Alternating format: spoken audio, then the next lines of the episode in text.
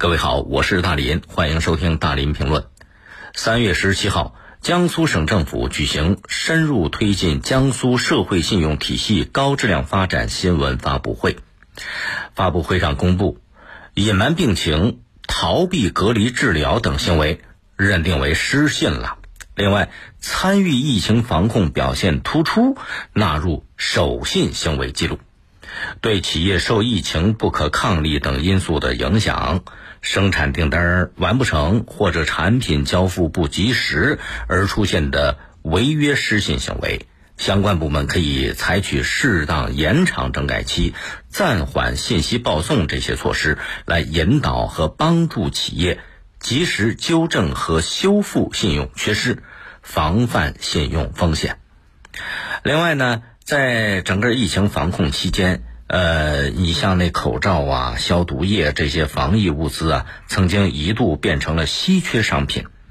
这个通知也明确加大价格失信惩戒力度，对口罩啊、温度计呀、这个消毒液啊，包括其他一些重要的生活物资当中，不明码标价、哄抬物价。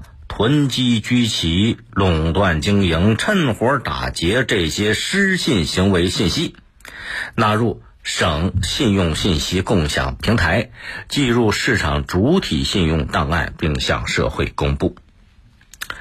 之前有不少行业企业正式复工复产，通知也对强化企业复工复产信用管理提出了明确的要求，比方说啊。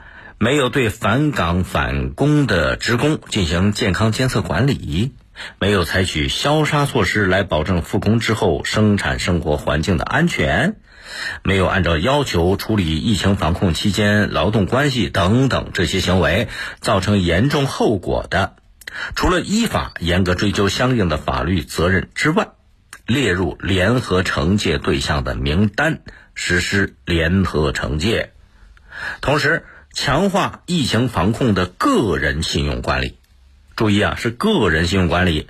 通知也明确，在江苏区域内居住、工作、学习以及从事其他活动的个人，应当履行服从疫情防控的指挥和安排，依法接受调查、监测、医学观察、隔离治疗，如实提供有关情况。还有。严格遵守在公共场所佩戴口罩的规定，减少外出活动，不参加人员聚集活动，严格履行不造谣、不信谣、不传谣等有关疫情防控的义务。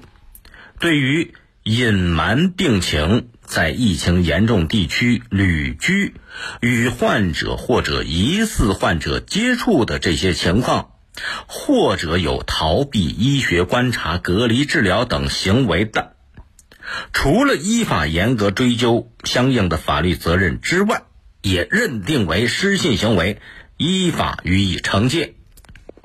这个对于呃一些行为认定为失信的这样一个新闻发布会上通知，我觉得非常好。甭管是对集体，甭管是对个人，疫情期间出来这样一个诚信标准的认定，我非常赞成。你看，大家知道，就最近这一段时间，全国范围内出现了几例，就是因为隐瞒病情、隐瞒自己的行程，从而导致了非常严重后果的事情。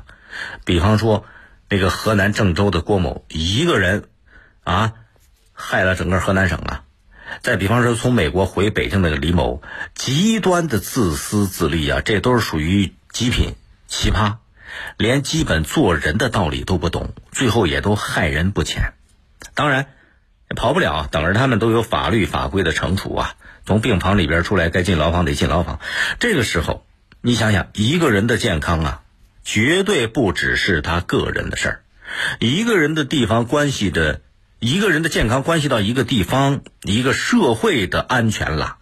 所以，你隐瞒病情。逃避隔离治疗这些行为，在目前疫情防控的这样一个大局下，你说这种行为它不叫失信吗？这都不叫失信，什么叫失信呢？这种行为人，这种行为主体就应该让他们像老鼠一样过街，人人喊打，不单接受道德谴责，法律惩处，更要利用社会综合评价体系来对他们进行惩戒。哎，你进入社会，那你失信了嘛？当然寸步难行，无法立足，应该的。当然，一旦认定为失信了，各位，这失信可不是个轻松的事儿，后果非常严重。所以，就因为它后果很严重，也需要事前反复宣传，事中审慎认定，事后可以申诉。如果说真正悔改了，悔改之后也应该允许撤销。